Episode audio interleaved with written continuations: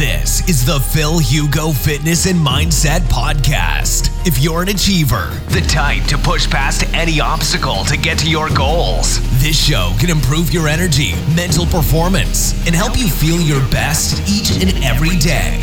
Now, your host, a pharmacist, personal trainer, entrepreneur, and he's here to improve your life and help you reach new heights through the power of nutrition, fitness, and mindset. Phil Hugo. Hola, hola, espero que estás en una energía intergaláctica hoy. Welcome en el octavo episodio de The Phil Hugo Fitness and Mindset Podcast. Aquí Phil, tu farmacéutico y personal trainer. Y es un privilegio aportar valor a tu día a día. Muchas gracias por tu tiempo. Hoy es especial y especial porque porque es el primer podcast del 2019.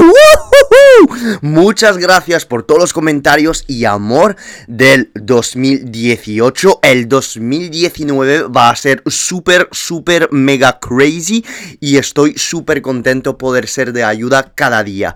Con estos podcasts mi misión es sencilla, catapultar tu vitalidad con la nutrición, el fitness y el mindset. Y hoy vamos a discontinuar, sí, discontinuar la serie sobre la dieta cetogénica que empecé en este podcast. No porque estoy dejando la dieta cetogénica, lo podéis ver en mi Instagram story de Filigo que le estoy dando a tope, sino que hay un tema que quiero hablar que es sobre el café post entreno.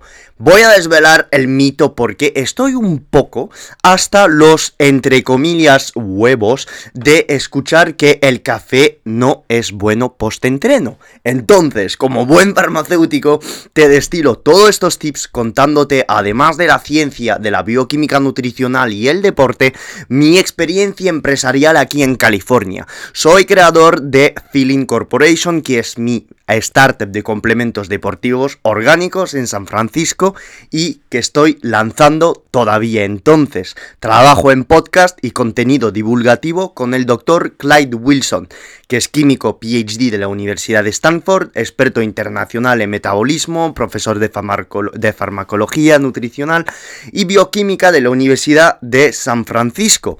Es director del Centro de Sport Medicine en Palo Alto, nutricionista y coach. Sí, Tela, tela, tela, tela. y voy a aportaros en mi podcast californiano, que voy a hacer la traducción en este podcast en castellano dentro poco, todos los podcasts que estoy grabando con él. Vamos a hablar de dieta cetogénica, de refeed, es decir, de repleción de glucógeno, de ayuno intermitente, de cetosis y de paper que ha escrito él. Si hablas inglés, te acompaño a mandarme un mensaje y te mandaré los links para acceder a los podcasts. Hoy, entonces, en este octavo episodio, vamos a hablar del impacto fisiológico de tomarse un café post-entreno. Primera parte del podcast, por qué el café preentreno puede ayudar a la quema de grasa. He dicho preentreno. Ahora, en la segunda parte vamos a ver cuál es el impacto desde un punto de vista de biología molecular del café post-entreno. Y por fin, por qué el café puede ayudar a la absorción de carbohidratos, patatas, arroz, que es de ayuda en rendimiento deportivo o que no son de ayuda para rendir mejor. Entonces, ¿a quién va dirigido este episodio? Pues ya, ya lo habéis deducido. Atleta fitness, crossfitters, runner de alto nivel y, por supuesto, a los amantes del café. Estás aquí porque estás interesado en estudiar más de nutrición o simplemente porque quieres aumentar tu proceso de quema de grasa, no eres atleta, ni runner, ni crossfit, pero solo te encanta la nutrición, pues bienvenido. Y también a los interesados en aprender puntos muy muy específicos de bioquímica molecular y nutrición, pues te voy a facilitar estrategias nutricionales para aumentar tu rendimiento deportivo, porque si estás en el podcast es porque te gustan los detalles. Y como buen farmacéutico yo te voy a destilar absolutamente todo, pero de manera fácil, porque cuando un podcast es aburrido la gente se va y deja de escuchar. Eso sí, entonces a lo largo de estos podcasts me encanta tener tu feedback, críticas y comentarios. Entonces te acompaño a dejar un comentario en la zona comentario del podcast y si es demasiado complicado, si estás en el coche escuchando este podcast o haciendo cosas en tu casa, bla bla, o entrenando y estás haciendo un bench press y no quieres coger tu móvil no hace falta hacerlo, no pasa nada. Lo puedes hacer al final de tu entreno o al final de lo que estés haciendo suscribiéndote a mi podcast en tu plataforma favorita, Evox, SoundCloud o iTunes.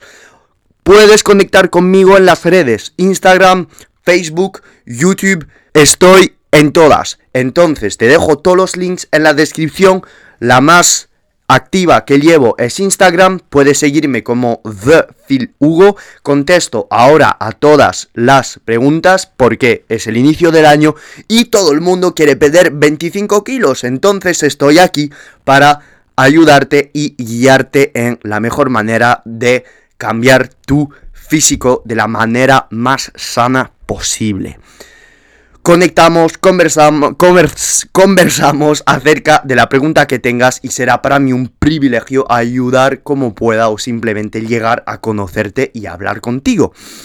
Tus comentarios, dudas y mensajes me motivan todavía más. Sí, me motivan todavía más para aportar energía a diario y que llegues a niveles de energía intergalácticos. Así que ya es hora de divulgar el contenido de hoy. Así que ¡Let's go! ¿Por qué el café después de un entrenamiento puede ayudar a la pérdida de grasa, a la repleción de glucógeno y al rendimiento?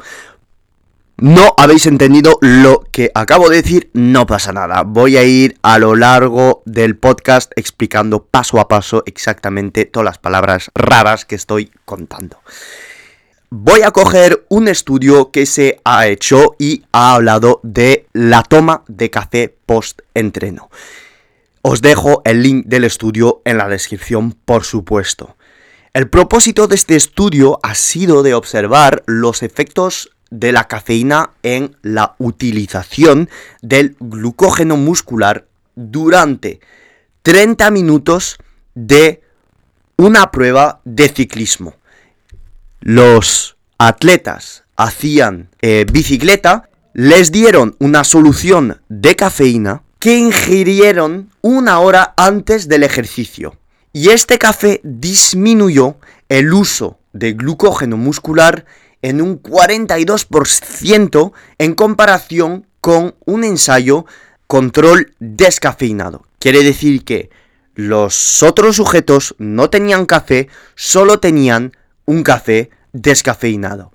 Entonces, ha habido un aumento moderado en los ácidos grasos en la sangre y el uso de triglicéridos musculares fue 150% mayor en el grupo que habían consumido cafeína antes del entreno, comparándolo con los que no habían tomado cafeína, es decir, la solución de café, pero descafeinado. ¿Qué es lo que pasa? Sin embargo, la cafeína combinada con los carbohidratos después del ejercicio puede ayudar a recargar el glucógeno muscular más rápidamente que los carbohidratos solo. Y quiero introducir esto para la segunda parte del podcast. Acabamos de ver que efectivamente la cafeína, por tener una influencia sobre una enzima que se llama la fosforilasa A, aumenta la quema de grasa intramuscular. Quiere decir que el músculo va a usar los ácidos grasos intramusculares para aportar todavía más energía. ¿Ok? Sin embargo, para ahora introducir la segunda parte, la cafeína post-entreno, lo repito bien claramente, post-entreno, tomada con carbohidratos, ayuda a recargar el glucógeno muscular mucho más rápidamente que los carbohidratos solo. Entonces, ¿esto por qué lo digo y cuál es el estudio que soporta todo esto?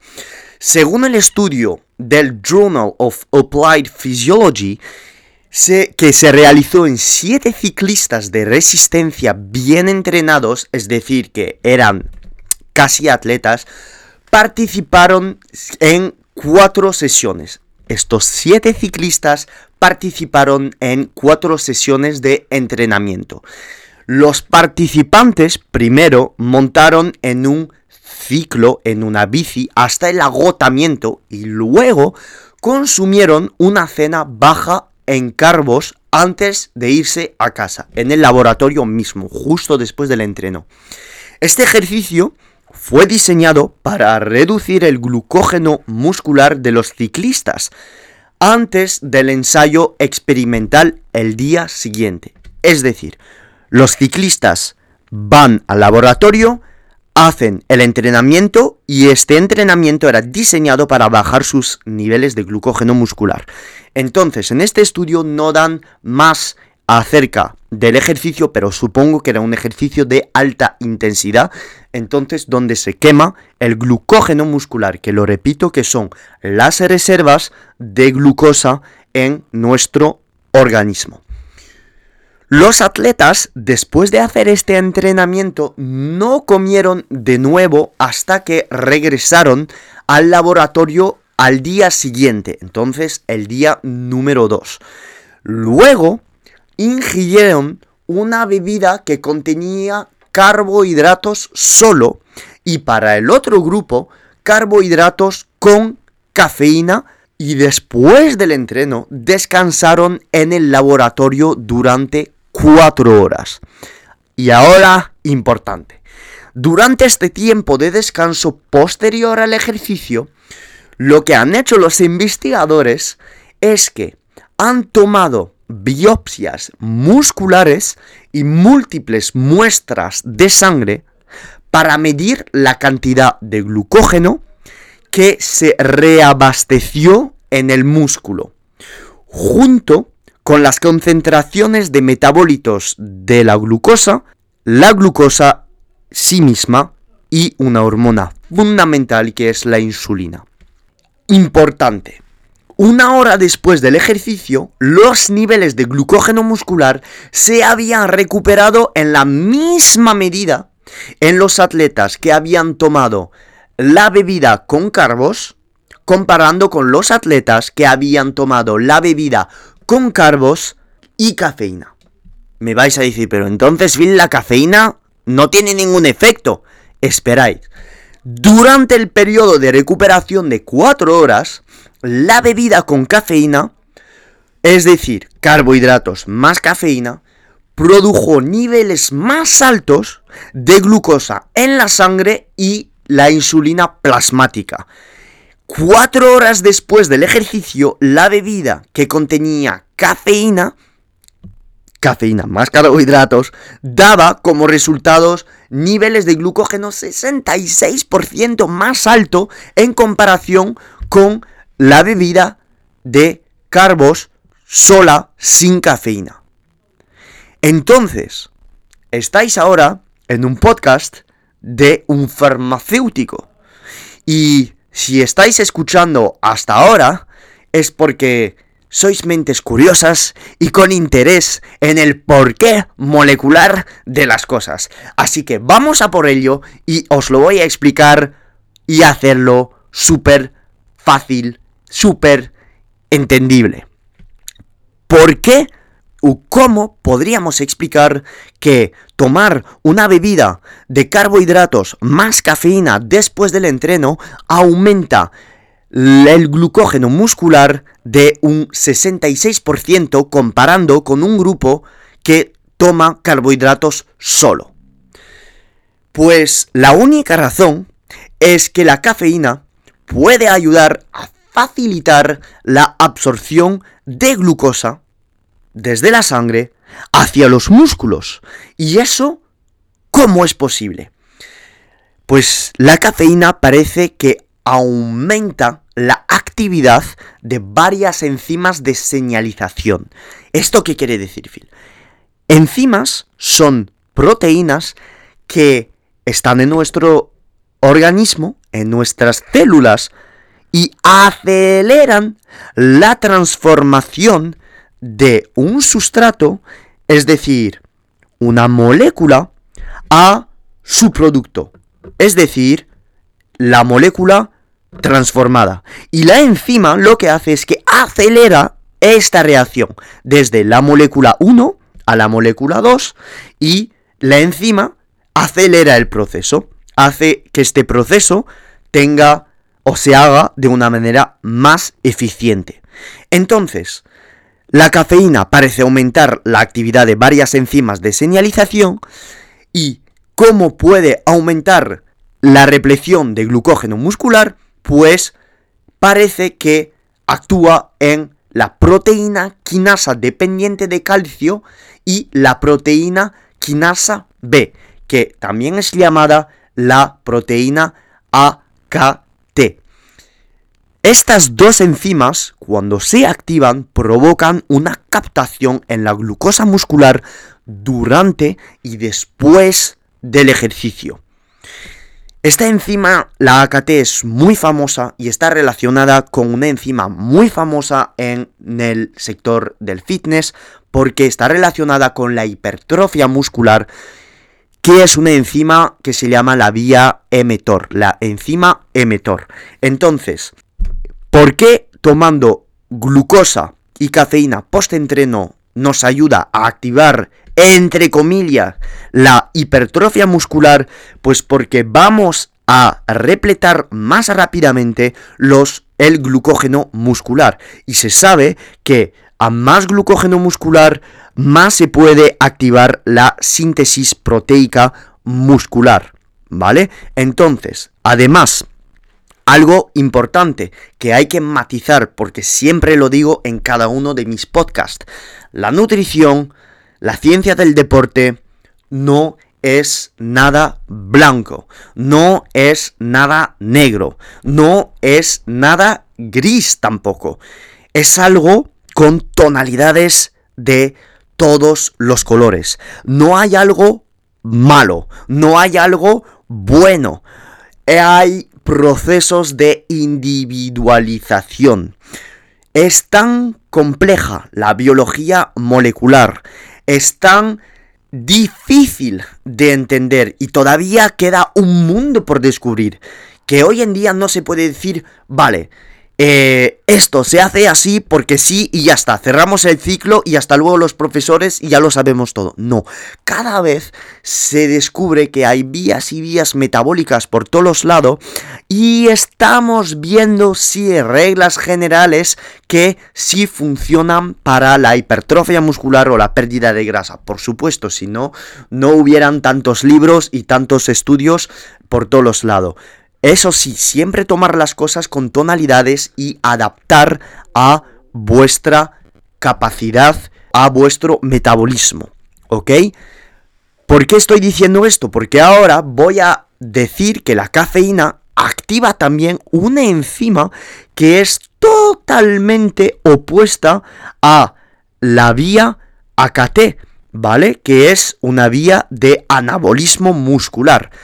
La cafeína activa también una vía que se llama la vía AMPK por adenosina monofosfato quinasa. Y la activación de esta enzima, que se llama la MPK, se ha considerado necesaria para la contracción muscular y el transporte de glucosa en el músculo esquelético. Además, se ha demostrado que esta enzima, la MPK, aumenta la sensibilidad a la insulina. ¿Y esto qué quiere decir, Phil? Pues para la gente que nunca haya escuchado de sensibilidad y de insulina, os lo voy a hacer sencillo. La sensibilidad a la insulina significa que cogéis una esponja, la metéis bajo el grifo y se va a llenar de agua. Llega un punto donde la esponja no absorbe nada más de agua. Pero cuando cogéis la esponja, la exprimís, y si no es el verbo exacto porque he vivido 19 años en Francia y a pesar de tener padres españoles todavía hay vocabulario que no sé, la exprimís, se va todo el agua. Y entonces la podéis volver a meter bajo el grifo para que absorba más agua. Si entonces la volvéis a exprimir, se va el agua de nuevo. ¿Qué metáfora es esta? Pues cuando exprimís el agua de la esponja, esto es el ejercicio. Y la esponja en sí es el músculo esquelético. Y la sensibilidad a la insulina es el grado de sequedad de la esponja. La esponja, cuando menos agua tenga, más probabilidad tendrá de absorber agua. Cuando la esponja está llena de agua, menos probabilidad tendrá de absorber agua. Y pasa lo mismo con la glucosa en la sangre. Si nosotros comemos pasta, azúcar, helados durante todo el día, pues puede ser que si llegamos a la cena y comamos otro helado, pues la esponja, que es el músculo, ya no pueda absorber más glucosa porque ya está absolutamente llena. Entonces habrá que hacer ejercicio para vaciar toda la glucosa del músculo y que pueda absorber de nuevo la fuente de glucosa que le demos. Patata, arroz, helado, chuches, etcétera, etcétera. La, el café aumenta la MPK y entonces la sensibilidad a la insulina y entonces podría aumentar la captación de glucosa post-entreno. Tiene todo su sentido. Entonces, después de estas dos hipótesis, Primera, de que el café puede activar la síntesis de glucógeno en el músculo por activación de la enzima AKT. Y la segunda, que es por la activación de la enzima AMPK por aumento de la sensibilidad a la insulina. ¿Qué te recomiendo? Pues te recomiendo que no tengas miedo de beber café post-entreno con tus carbohidratos. Punto. Si tomas hidratos antes del entreno o durante el entreno, pues hazlo con tu café, porque te ayudará a aumentar la reposición de glucógeno muscular y entonces aumenta el rendimiento deportivo. Y me vas a decir, vale Phil, pero estoy en cetogénica, no quiero tomar hidratos. He hecho un podcast sobre la dieta cetogénica fiblada, explicando cuándo tienes que tomar tus carbohidratos si estás en dieta cetogénica. Porque si eres un atleta, quieres mantener tu rendimiento deportivo lo más alto posible y la inyección de glucosa durante o post-entreno puede definitivamente catapultar tu rendimiento deportivo. Te mando a este podcast, te dejo el link en la descripción, mándame todas tus dudas en mi Instagram y yo será un privilegio ayudarte a alcanzar estos niveles de energía intergaláctico. ya llegamos al final de este podcast. Espero que lo hayas disfrutado. Esto, pues como siempre, te lo digo, vamos ya por el octavo episodio y siempre digo que es el inicio de una serie de temas súper apasionante acerca de la nutrición, el fitness y la psicología humana. Es un orgullo compartir contigo todo ello. Muchas gracias como siempre por seguirme todos los días en Instagram y en este podcast. Quiero que te quedes con la máxima comprensión de lo que he contado, así que en comentarios del podcast o en mi Instagram no dudes en mandarme todas las dudas. The Phil Hugo en Instagram y Twitter y no dudes en mandarme una request for friend en Facebook que te voy a aceptar si me mandas un mensaje diciendo que vienes del podcast me encontrarás con el nombre Phil Hugo. Tienes todo en la descripción y nos vemos en el siguiente episodio con más energía todavía. Un abrazo grande y como siempre, que triunfes esta semana. Sobre todo, privilege, mindset and empower your uniqueness. Bebeso. Chao. This has been another episode of the Phil Hugo Fitness and Mindset Podcast. If you enjoyed the episodes, leave an honest review in iTunes so other like minded individuals can conquer their goals too. If you want more content and free info on how to take your health and athletic performance to new heights, visit philhugo.com to be on the cutting edge with the latest info in nutrition, fitness, and all things performance mindset.